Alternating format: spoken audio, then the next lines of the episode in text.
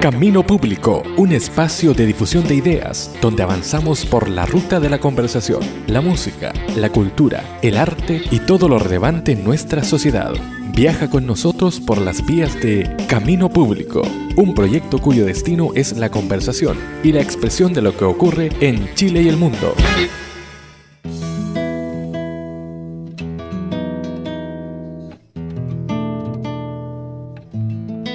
Nací en Calera de Tango el año 75, eh, así que pueden sacar sus cálculos. En una familia muy bonita, muy sencilla, somos... Yo, mi padre se llamaba Donald, él falleció hace 26 años atrás. Mi madre se llama Paula, es hija de Esther Uneus, de Marcela Paz. Así que por ahí tengo mi... Sí. Y tuvieron seis, bueno, diez hijos en realidad, porque mi mamá siempre cuenta los cuatro hijos que no nacieron, como nuestros hermanos. Así que... Pero somos seis los hermanos vivos y están casi todos ya con sus familias hechas. Tengo 16 sobrinos. Para ser más exacto, tengo 11 sobrinas y cuatro sobrinos. Eh, perdón, cinco. Eh, así que una familia donde el gen femenino pesa bastante y mm, nos queremos mucho. Yo me crié en el campo, aunque íbamos a estudiar a Santiago. Cuéntanos, Cristóbal, cómo fue esta relación con tu abuela, bastante conocida en nuestro país, bueno, en, en Sí. Latinoamérica también. ¿Cómo es esta relación con una escritora tan conocida como ella? Bueno, cuando uno es nieto y es chico, no tiene conciencia de que su abuela es famosa. Para mí era natural, claro, era mi abuela, ¿no? Yo la veía en Santiago, nosotros vivíamos en el campo. Tuve un regalo porque hubo un momento en que mis hermanos mayores empezaron a tener clases por la tarde, después del almuerzo. Entonces yo terminaba, y yo no termi- tenía en la mañana, me iba a almorzar donde ella y me quedaba ahí con ella, esperando que salieran mis hermanos en la tarde. Entonces pudimos compartir un poco más. Eh, una mujer que muy sobria, ¿eh? una mujer que fue educada también con mucha rigurosidad. Entonces no era la típica abuelita así como ñuño ñuño y con el nietecito ni nada, sino que era exigente, Eh, pero siempre despertando la creatividad. ¿no? O sea, tenía un cajón lleno de disfraces y ella misma inventaba personajes y nos, nos hacía desplegarnos mucho. Tengo ese recuerdo, también tengo el recuerdo de que se comía muy rico en su casa. Eh, Y bueno, y ella- Sí, eso sí. Tenía su máquina de escribir, que era su escritorio era como un santuario, ahí era impenetrable, si no ocurría hacer- asomarnos siquiera. Y, mm, y ya después, el año, bueno, el año 82, ya que recibió el Premio Nacional de Literatura, como que re- por primera vez cachamos un poquitito que la abuela eh, Era conocida por fuera, era famosa y todo, pero uno sigue siendo su nieto, ¿no? Yo mucho después, en el fondo, he tomado como mayor conciencia de lo que significa ser nieto de la Marcela Paz. En el colegio a mí me decían papelucho y mi foto de perfil también lo revela. Habré leído un par de libros de él, pero eh, eh, uno tiene la idea de Alberto Hurtado como un hombre eh, valiente eh, y Mm. completamente apasionado con, con- con su misión, un poco con lo que tú decías an- anteriormente. Entonces yo siento que, que, eh, eh, claramente él siempre hizo una invitación a, a- a lo de corto plazo, que era en definitiva recoger a- a niños, a, a ancianos, a gente que necesitara... eh, eh, Lo urgente. Ahora, eh, y lo digo porque realmente lo creo, eh, sin duda yo creo que Alberto Hurtado también nos, nos invitaría a mirar a Dios. Eh, yo creo que a veces nos ha faltado perspectiva porque la vida económica nos secularizó totalmente, o sea, el neoliberalismo nos ha, nos ha carcomido el alma un poco y, y la trascendencia eh, es súper importante para, para soñar sociedades distintas, porque si no solamente esa sociedad consiste en la proyección de mis necesidades personales, proyectadas en mi grupo social más o menos parecido, y en un montón de concesiones para poder lograr mis propósitos, pero no en el reino, no en la comunidad de amor, de. Felicito, exactamente. Entonces yo también creo que va aparejado todo este como tú lo dices muy bien, como la, la, la agenda al corto y al largo plazo, ¿cierto? La, agenda social y la agenda además de los cambios estructurales, pero también hay una cuestión mucho más vital que tiene que ver con cómo nos miramos entre nosotros. Bueno, eh, habría que ver tema por tema, eh, porque no todo es lo mismo. Si, si la pregunta es más bien por cómo entendemos en el mundo católico la sexualidad, eh, como para englobar todo eso, eh, pienso que sí, porque hay harto camino que recorrer, eh, no solamente como para integrar una conversación más, más abierta, con menos tabúes, ¿cierto? De la diversidad sexual, del rol de la mujer, del machismo, de las dinámicas patriarcales, del clericalismo, etc. Eh, creo que todo eso ya está siendo bastante posible eh, gracias a la crisis que hemos vivido eclesial. En muchas comunidades esto ya se puso como sobre la mesa y se está conversando y creo que vamos a ir avanzando en esa línea y hay que permanecer en esa paz armada. Eh, ahora, bueno, tú, tú, mencionas ahí un par de temas, o sea, el rol de la mujer en la iglesia es evidente que, que tiene que, no sé, adquirir una cierta carta de ciudadanía. La mujer tiene un rol increíble en la iglesia, de hecho yo creo que la gran mayoría de las decisiones en la iglesia la toman mujeres, las comunidades eh, son casi todas lideradas por mujeres. ¿Quién decide cuál va a ser la catequista? ¿Quién se confirma? ¿Quién no se confirma? ¿A qué hora es la hora de la misa? Todas esas cosas las deciden Los coordinadores, las encargadas de la llave de la capilla. exactamente. Lo que pasa es que eso está invisibilizado. Yo creo que eso es muy irritante. Está invisibilizado como en la estructura, ¿cierto? Que es una estructura más bien machista, patriarcal, porque está asociada mucho al ministerio sacerdotal y episcopal, que está reservado hasta ahora a varones. Yo pienso que antes de plantearse preguntas como el sacerdocio femenino, por ejemplo, o a la par, digo que antes, cronológicamente, todas las preguntas son válidas, pero a la par me parece mucho más urgente todavía desclericalizar los ministerios ordenados. O sea, si queremos que las mujeres sean sacerdotes para que sean como somos los sacerdotes actualmente, un desastre. Mejor no. Primero, claro, o sea, si es una sola es solamente un asunto de, de, quién va a golpear la mesa y vamos a seguir con el mismo clericalismo, creo que no. Creo que lo que tenemos que hacer es evangelizar los ministerios al interior de la iglesia, reconocer la multiplicidad de ministerios que hay y vamos discerniendo luego qué se necesita, qué es lo que el Espíritu Santo nos va invitando a, explorar, pero desde esa como perspectiva más evangélica, creo que, que es el, el piso desde ahí yo creo que todos los temas son posibles. Estamos escuchando a Cristóbal Font, perdón por la introducción. Eh, nos queda poco tiempo ya, Cristóbal. Voy a mezclar dos preguntas para que podamos conocer un poco más de algo que, nos interesa a todos. Que primero, eh, tú comentabas al inicio que estás terminando la misión itinerante. ¿Nos puedes contar brevemente de eso y también lo otro que has estado realizando, que tiene muchas visitas en YouTube también, que es Jesuitas Acústicos? A ver, mira, la misión itinerante es un concepto un poco extraño eh, que, yo es que yo creo que voy a mantener porque mi misión no es itinerar mi misión es evangelizar solo que el método es itinerante. Entonces el adjetivo itinerante no dice tanto de la misión sino de la forma. Eh, el provincial a mí me pidió buscar una manera un poco más misionera, inspirada en los jesuitas antiguos del siglo XVII que hacían estas misiones circulares, eh, de servir a la, a la, misión de la iglesia. Entonces, en vez de asociarme a una institución, porque hay jesuitas, por ejemplo, que itineran no sé, porque el capellán del Hogar de Cristo va por todas las sedes del Hogar de Cristo de Chile, ¿cierto?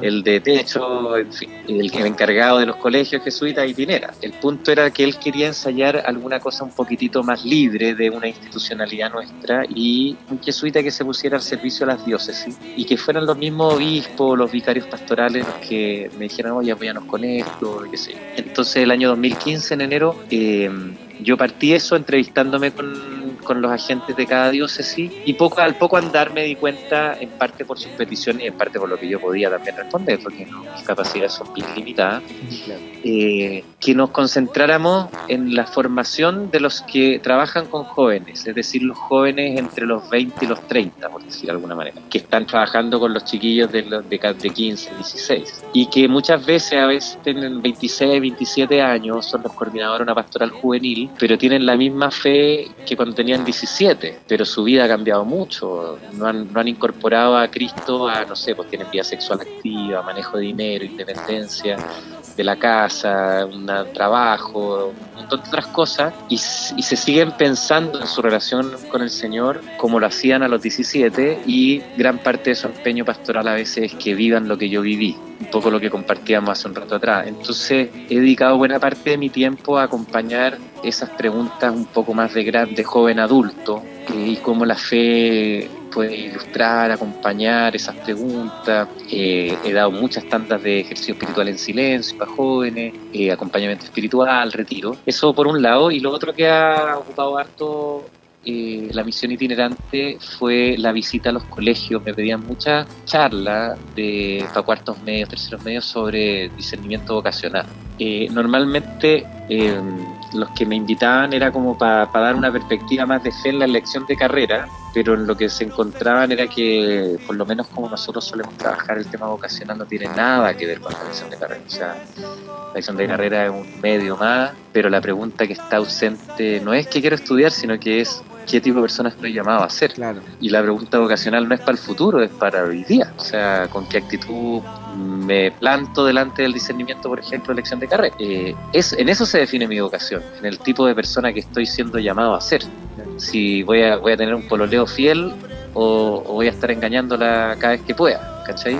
¿Cuál es mi vocación? Entonces fue muy fructuoso eso, primero porque descomprimía la presión por la PSU y ubicaba el tema de la elección de carrera en un contexto más amplio. O sea, en vez de decir tengo vocación de médico, aprender a decir tengo vocación de sanar a otras personas o de aliviar el dolor. Y lo puedo hacer como médico y si no me da lo puedo hacer como enfermero, lo puedo hacer como vecino, como ingeniero comercial también. Claro, claro. Hay, hay muchas Eh, alternativas. Eh, Sí, pues el punto es hacer la pregunta correcta. Entonces eso también yo creo que fue bien luminoso en estos años. Y este año en particular, el 2019, lo que condensó buena parte de mi energía en la misión itinerante fue que dirigí un voluntariado eh, para jóvenes que postergaron su ingreso a la universidad para irse a fronteras geográficas a echar una mano con la misión de la iglesia. Muchos utilizan tu, tu música, eh, tus canciones y la profundidad de las canciones como para, para despertar quizás un- un- una mirada o un sentimiento más profundo. No, te agradezco el testimonio. Yo, yo me siento, voy a ser súper sincero, eh, mucho más artesano que artista. O sea, creo que, mm, que lo que yo hago son unos poquitos panes y peces. Lo interesante, lo cuático heavy metal rock es darse cuenta de lo que Dios hace con Es eso. porque- sí, no, escuchar lo que tú estás diciendo ahora es conmovedor. Me toca recibir muchos testimonios de eso permanentemente. Pero yo no, no estoy tratando como de manipular a través de mis canciones esa experiencia, sino que es mucho más humilde, por decir así, lo que estoy haciendo, que es tratar de compartir mis convicciones. Y como dices tú, yo pongo harto de mi alma en esto y trato de no cantar algo en lo que no creo, por ejemplo. Eh, a veces logro decir en canción lo que sí creo, no siempre me pasa, pero a veces lo logro Ese es el intento. eh, se hace el intento. Eh, me siento mucho más cómodo interpretando que, que grabando, porque a veces en las grabaciones la cosa no queda tan bien como yo quería, o no me gusta la interpretación, o qué sé yo. Pero cuando estoy en vivo estoy súper conectado con la gente que está ahí. Entonces orar en conjunto a mí me vitaliza mucho, una experiencia espiritual muy honda y, y que me invita a una conversión permanente, porque es muy exigente. O sea, cuando yo estoy cantando eh, estos cantos, también estoy comprometiendo a tratar de vivirlo de alguna manera. Y la gente tiene todo el derecho a esperar que así sea, lo que yo trago saliva, porque digo, ¿qué, qué- qué me estoy metiendo? Pero, pero creo en eso, al menos al nivel del deseo. Otra cosa es que lo, lo- efectivamente lo logre, pero al nivel del deseo está puesta mi, mi alma totalmente ahí. Eh, y me alegra que, que, bueno, que eso acom- hace eco en muchos otros corazones. Mira, un- una, eh, Armando ya me está mirando feo porque nos estamos pasando, pero solamente un, un pequeño detalle un poco, un poco en relación a esto mismo que, te- que- que yo te planteaba. Por ejemplo, el- la canción al, Al corazón de Jesús tiene una, una- una parte del texto eh, que dice, con dolor carga nuestros pecados, siendo rey se vuelve esclavo, fuego de amor poderoso, salvador, humilde, fiel, silencioso. Buenas preguntas, Dios mío, qué lindo, no, qué lindo, porque yo creo que ese es el misterio pascual, pues el que nos salva, realmente es contracultural. Ser cristiano es subversivo, eh, realmente, la cultura predominante. Eh, Como la sobre canción, todo porque tu cuerpo es Sí. comida, ¿no? Exactamente, o sea, vivir eucarísticamente, partiéndose, regalándose, no es para lo que estamos entrenados culturalmente. ¿ah? Estamos entrenados para salvar el pellejo, pero Jesús siempre, sí, pues, o sea, Jesús dijo, el que quiera salvarse se perderá. Si, si el Evangelio es fascinantemente radical y, mm, y lo que tú dices yo no, no lo quiero adornar, o sea, es así. Piensa hoy día en las redes sociales la agresividad que hay, el- la prepotencia que hay eh, en todos los bandos. Es tremenda, ¿no? Chichirrea un poco con el estilo de Jesús. Y, mm, y sin embargo, nosotros no vemos en el crucificado a alguien que se apocó, que dijo, ah, chuta, ya, entonces hagan de mí lo que no importa, si no valgo nada. Sino que al contrario, una resiedumbre enorme para ser consistente con, con sus valores, con su amor, en definitiva. O sea, cuando, cuando nosotros decimos que nuestro rey es un crucificado, lo que estamos diciendo es que es un enamorado. Y, que el amor no quedó defraudado, por eso es imposible decir que somos discípulos de Jesús y no tenemos la resurrección. Claro. Porque si no, realmente que el último apague la luz, por realmente. eh, y sí, seremos boliche y que claro, y que gane el más fuerte, el que ronca más y el que dice que todos están equivocados y que se impone por la fuerza o la violencia. Entonces, no, pues nosotros no creemos en ese camino porque somos seguidores de uno que amó hasta el extremo. Entonces yo también creo que, mm, que, volver al corazón de Cristo es volver al amor. Pero en Chile hace mucho rato que está en crisis el amor. O sea, es mucho más grave que la falta de fe, y yo creo que, que la falta de fe es producto, es, es, la falta de amor. Nos amamos pésimo, nos hacemos mucho daño entre nosotros. Eh, y probablemente no nos amamos bien no porque no queramos, sino que porque le tenemos pánico a la vulnerabilidad.